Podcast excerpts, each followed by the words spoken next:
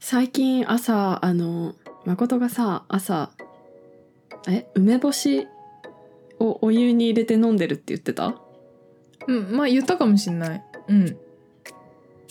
そう。それにハマってて、うん。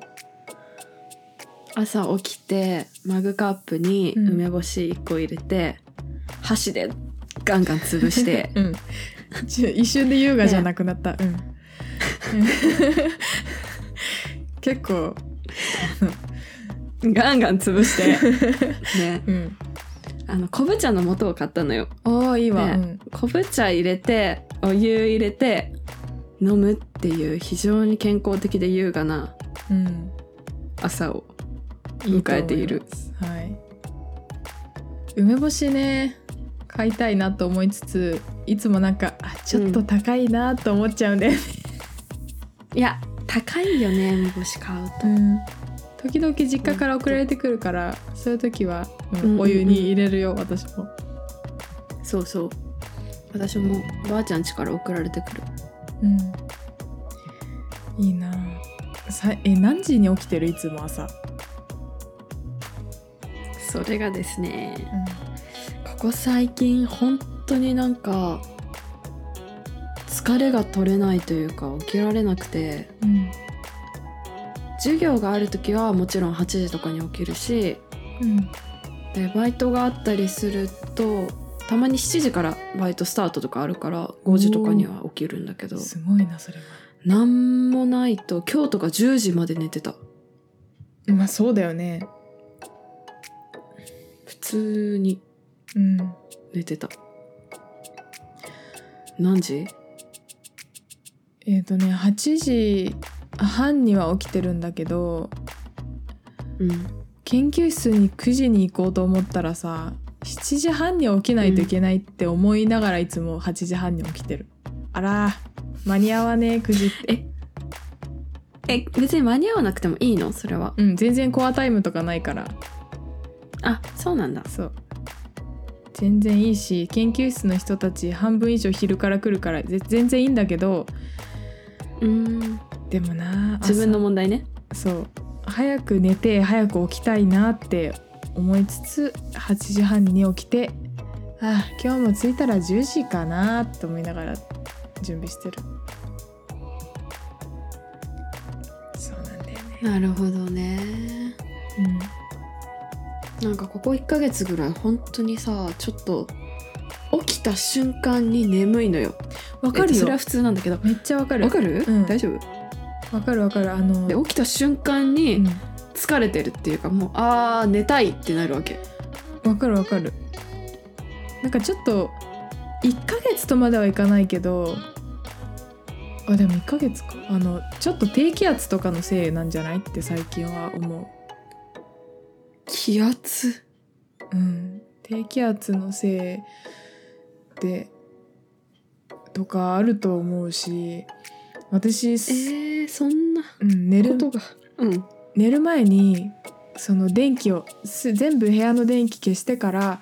カーテンを、うん遮光カーテンを少しだけ寝てる側の自分の顔に朝顔あの光が入るようにんちょっと開けてうんわかるわか寝るるのね。はいはでい、はい、もさすえここ1週間ぐらい曇ってて全然明るくないの。わかる私さ今この後ろベッドなんだけどうんあの頭側にうんカーテンがあって、で前まで私も遮光カーテンだから全部締め切って寝てたんだけど、うん朝起きられない時があるから最近頭側のカーテン全開けにして寝てんのうんね、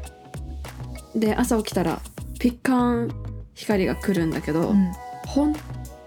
当に多分寝たいという気持ちが強すぎて6時に目覚ましかけて起きて閉めて寝るみたいな閉めてんのかそっか閉めちゃったかあ眩しくて寝れないよもしい そうそっか昨晩の私はそれを狙って開けたはずなんだけど、うん、朝の私にはその思いは届かなかったあー切ないうーん本当にね朝早く起きたいんだな9時からのセミナーとか出れた試しがないっていうまあ、うちまあ、そんなそれはちょっと思ったけどね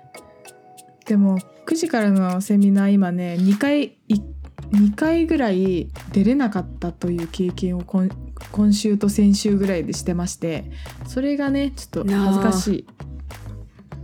いいやー確かに誠がそれだっていうのを聞くとちょっとなんかあったのって心配になるうん多分ね今その論文たくさん読んでまとめてセミナー発表しないといけないから、夜中の2時とかまで作業しててそれから寝て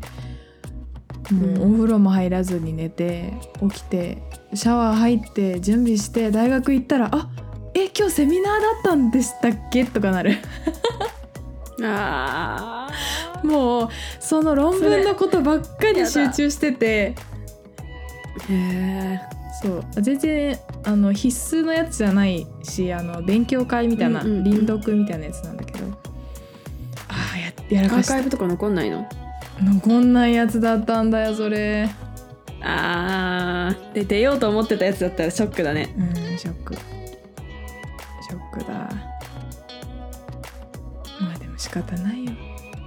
仕方ないよ生理前なんだもん今週はマジ生理前だったから仕方ない、仕方ないうんそんな時もあるよ仕方ないあの寝るといえば私いつも YouTube つけながら寝てたのね、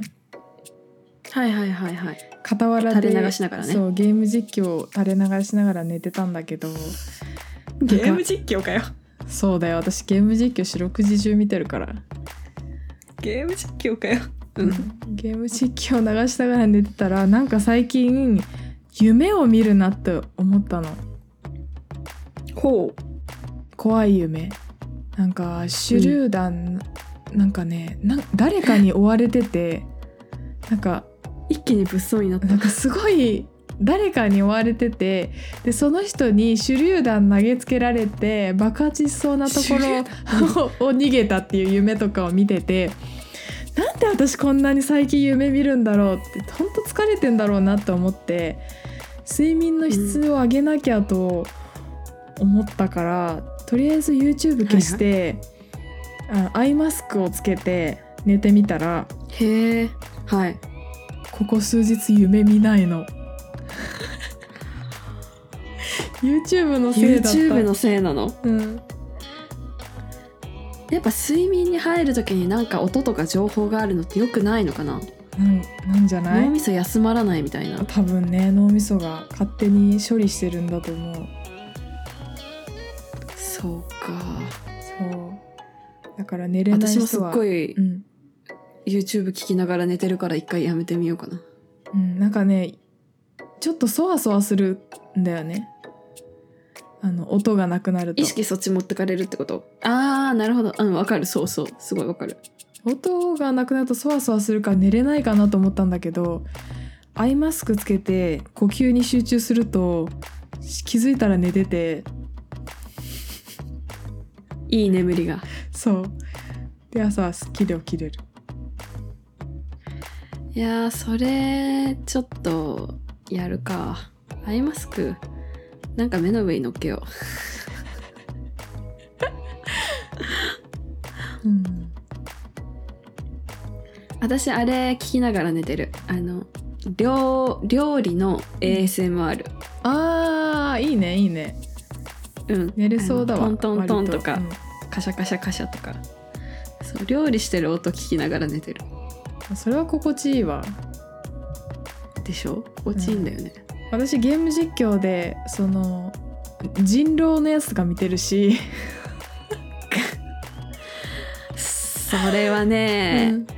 それは悪夢見る よアマングアスの動画見ながら寝たりとか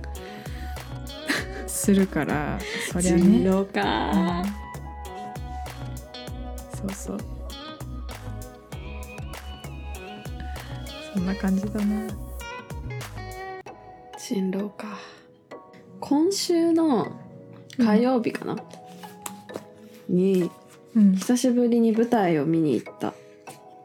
おーどんなやつ火曜日なんかね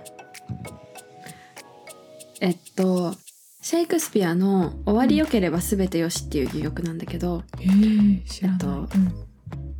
藤原竜也とか、あの蜷川幸雄さんっていう演出家がすごい有名なもう亡くなっちゃったんだけど、うん、うん蜷川美香さんってわかるわかんない、写真家の人でうん、なんだろうあの小栗旬が出てた「人間失格」わかるあわか映る画わかるああれの監督の人あへえのお花とかめちゃめちゃ使ってすごい画面の構成が綺麗なうんうんうん短美的な感じのその人のお父さんなんだけど ちょっと遠かったうんその人がその西野国埼玉芸術劇場かっていうところで、30今年で37回目だから37年前うんからぎシェイクスピアの戯曲37個あるんだけど1個ずつやるっていうプロジェクトをやっててへーうんそりゃですごい今年で最後の1回でうんでもまあ5年前に亡くなっちゃってるからうん蜷川さんが、そこからはあの吉田鋼太郎さんがうん演出で入ってへー今年で最後だったんだけどうんそれに行ってきましたどうでしたかいやーなんかねやっぱ舞台っていいなっていうのはすごい思ったいいなあ話自体はあのー結構クソなのクソって言っちゃあれだわ私がまだ多分理解できてないだけなんだけどうんなんて言うんだろうなまあ時代も違うし文化も違うし理解できない部分は多分どこまで行っても多分あるとは思うんだけどざっくり言うとうん貴族の男伯爵若いくてうんイケメンの伯爵がいてそれが藤原竜也なんだけどはいはいそれに恋するこうみなしごで拾われた女の子のうんヘレンっていう女の子がいて、それが石原さとみだったんだけどへーそうそうそうぜ絶対みなしごじゃないじゃんあの顔面うんとか言うとあれだけど で伯爵に恋するんだけどうん 伯爵身分が全然違うのねでだから諦めるんだけど伯爵がそれでパ郊外に住んでたのをパリに行っちゃってでその女の子もパリに行って医者の娘だったからこう手柄を立てて王様に認められてで王様にあの手柄に私の好きな人を婿にくださいっていうふうにお願いしてその伯爵と結婚するのよ。へーえ、うんみなしごまあな結構そうのにうんへーなのにその瀕死の王様の病気をうまいこと治せてそりゃすごいで王様にめちゃめちゃ感謝されてでじゃあおお前の言うこと何でも一個聞いてやろうみたいになってうんじゃああの伯爵と結婚させてくださいみたいなこと言って結婚はするんだけど王様すげえまそうあうんほ んであの、うん第1幕の半ばぐらいでサクッと結婚はしちゃうんだけどへえうんでもその伯爵はめちゃめちゃ嫌がるわけああなんでお前なんかと結婚しなきゃいけないんだってボロクソに言うわけうんうんでで「えお前と結婚するぐらいなら戦争行くわ」っつって戦争行っちゃってはいはいで女の子はそれでまあ悲しんでで私が多分ここにいるとあの人は帰ってこないからっつってでじゃあ私が出て行きますってこう巡礼の旅に出ていくわけうんでそしたらその巡礼で行った先でその伯爵のいる軍隊とこうばったり出くわすのねそりゃすごいでそう運 命ばだったり出くわすんだけど、そしたらその伯爵がそのばったり出くわした町のある女の子にめちゃめちゃをめちゃめちゃ口説いてるの。っていうことを知るわけ、うん藤原竜也が超その女の子に手出すわけうーんそうなんだそうそうそうでそれをその石原さとみが知ってその女の子と協力して これベッドトリックって言うんだけどうんあのその女の子に「分かりましたじゃあ今晩うちに来てください」って藤原竜也に言ってうんそしたらそこにはふ石原さとみがいて、うんでその藤原竜也は石原さとみだと分からずに子供ができちゃってでわかおつ、うんその伯爵家の大事な指輪をその好きな女の子だと思って渡しちゃうわけ石原さとみにねバカだね暗かったんだろうね昔だからんだと思うよ明かりもねそうそうそうあってもろうそくぐらいなんだろうね多分ねランタンかでなそれでもわかるだろうって思うのはちょっとうんわかるだろうと思う置いといて、まあ、そこですれかわすれ違いがあってうんでそれで子供と指輪っていうお前にこれが手に入ったらしゃあない結婚してやるよって昔前に言われてた、うんその2つを手に入れた石原さとみが、うんその伯爵が家に帰ったっていう話を聞いてその家に帰って私はあなたの約束通り2つとも手に入れましたよみたいな、ねちょっとねゾワゾワゾワってしたんだけど怖えわうんでそれで「ああごめん俺が間違ってた」みたいになってえめでたしめでたしなんだけどえちょっとこれめでたいかよくわかんないんだけど何それ俺が間違ってたって何それ観念したって ことそうそう観念したってことあーどう思うこれなんかうん私シェイクスピアさ、うんえロミオとジュリエットもだよね、ロミジュリーはうん両方死んじゃうけどう、んロミオとジュリエットを、うんあそうそうシェイクスピアだよ、うんうん読んだ時にうん、もう合わないって思ったんだよねあーそうかわかるよまあ言わんとすることはうんううんん思ったんだけどなんかうんあれだね一周回ってその合わないと思ったのがね高校生のあの高校1年生とかそれぐらいの頃だったと思うんだけど今ねもうちょっと大人になって一周回っておもろいなっていう気持ちになるね。うんでしょなんだなそかれなかセリフとかもすごいし、うんそうだねまあでも逆にうん先今から思うとさそんな女を何だと思ってるんだとも思うし、もうね、こう、うんなんていうのそうその辺は難しいところがあるんだけど逆にそのなんていうのけもう圧倒的に男性の方の立場が強かった時千シェイクスピア1564年生まれルネサンス期の人だから、の時にその自分の力と行動と知恵で欲しいものを手に入れる女性像っていうのを書いたっていうだけでもまあ賞賛に値するのではないかと。あーまあそう確かにね確かに女性が、確かにねそう考えるとそうそう、まあそう考えると確かに。うん、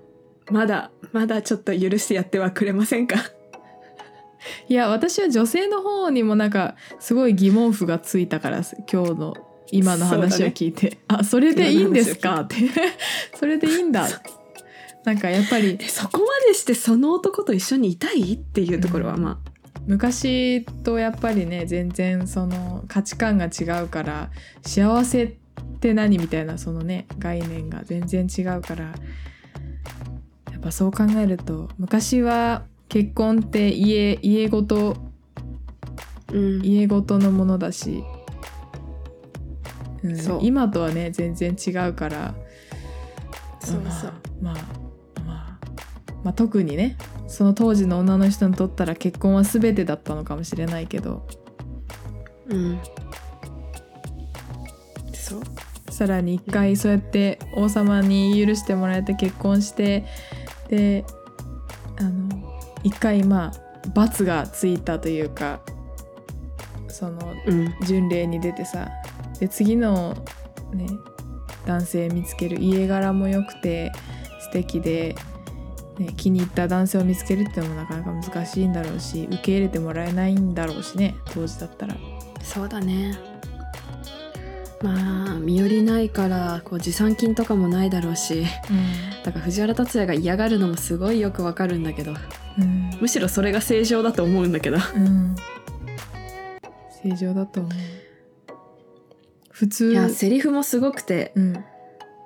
あのあ結構その女性の純潔を守る守らないみたいな話がすごくテーマとして出てくるんだけどはいそしたら